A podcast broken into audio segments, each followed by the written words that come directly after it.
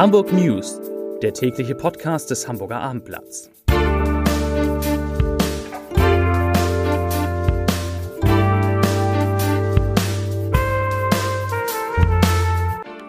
Herzlich willkommen. Mein Name ist Lars Heider und heute geht es um den deutlichen Anstieg der Corona-Neuinfektion in Hamburg. Weitere Themen.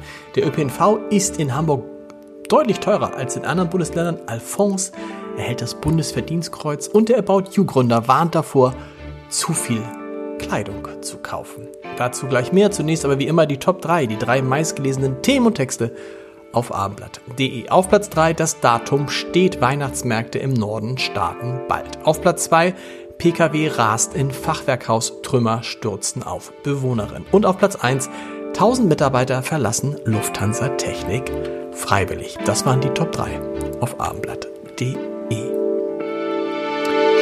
Wie kann es sein, dass zwölf junge Männer eine 15-Jährige im Hamburger Stadtpark im September 2020 vergewaltigen und sich bis heute nicht vor Gericht dafür verantworten müssen. In allen Fällen, in allen zwölf Fällen liegt nach Angaben der Hamburger Strafverfolgungsbehörden eine sogenannte notwendige Verteidigung vor. Das bedeutet, dass Polizisten Jugendliche und Heranwachsende nicht befragen dürfen, ohne dass ein Anwalt dabei ist. Im Zweifelsfall muss einem Beschuldigten sogar verwehrt werden, dass er aussagt, selbst dann, wenn diese Aussage ihn selbst entlasten würde. Die Bestellung eines Pflichtverteidigers ist wiederum so zeitintensiv, da die Staatsanwaltschaft sowie das zuständige Gericht eingeschaltet werden müssen und dem Verteidiger zunächst Akteneinsicht zu gewähren ist. Das Ergebnis, die zwölf mutmaßlichen Täter laufen weiter frei herum und man darf sich nicht wundern, dass Vergewaltigungsopfer am Rechtsstaat verzweifeln. Zur Corona-Lage. Heute sind in Hamburg 568 Neuinfektionen gemeldet worden. Sie haben richtig gehört, 568 Neuinfektionen.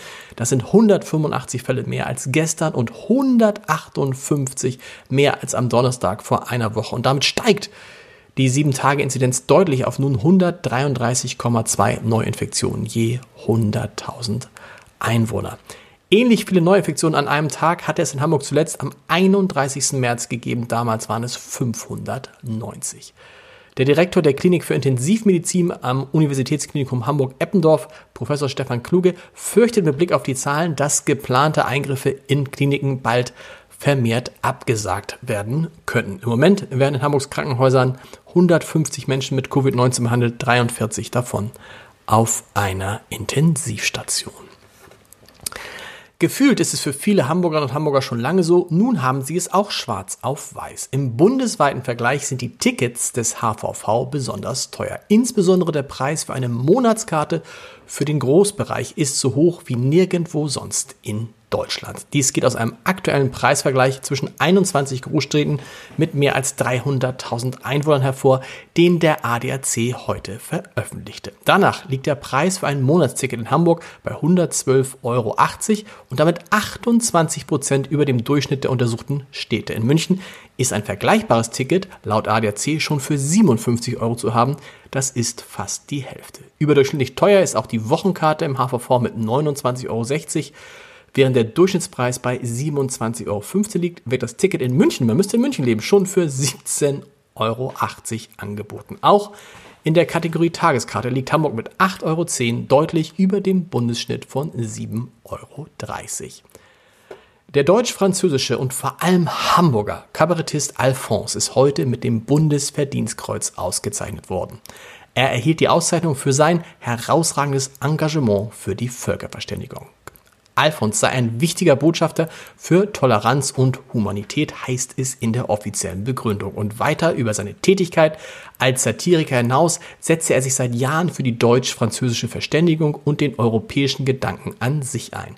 Gerade in der gegenwärtigen Lage, in der die europäische Integration inneren und äußeren Angriffen ausgesetzt sei, sei diese Arbeit von sehr großem Wert. Einen schweren Verkehrsunfall hat es in Meusburg im Landkreis Harburg gegeben. Ein Pkw ist in der Nacht zu Donnerstag gegen ein Fachwerkhaus gerast.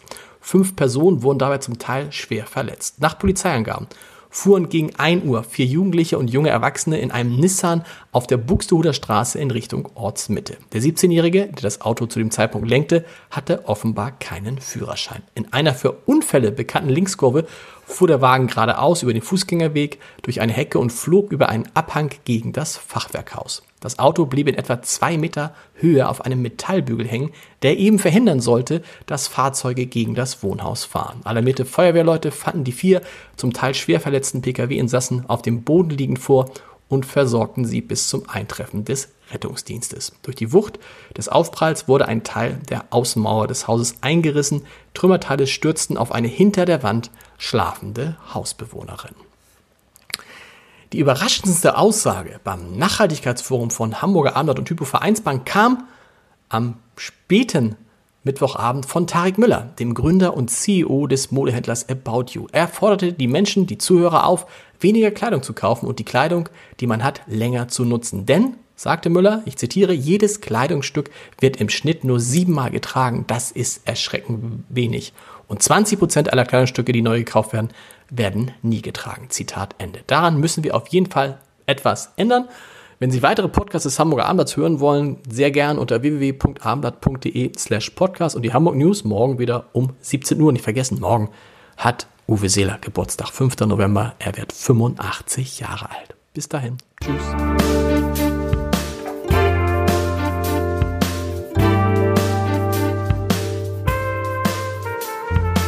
Weitere Podcasts vom Hamburger Abendblatt finden Sie auf abendblatt.de slash podcast.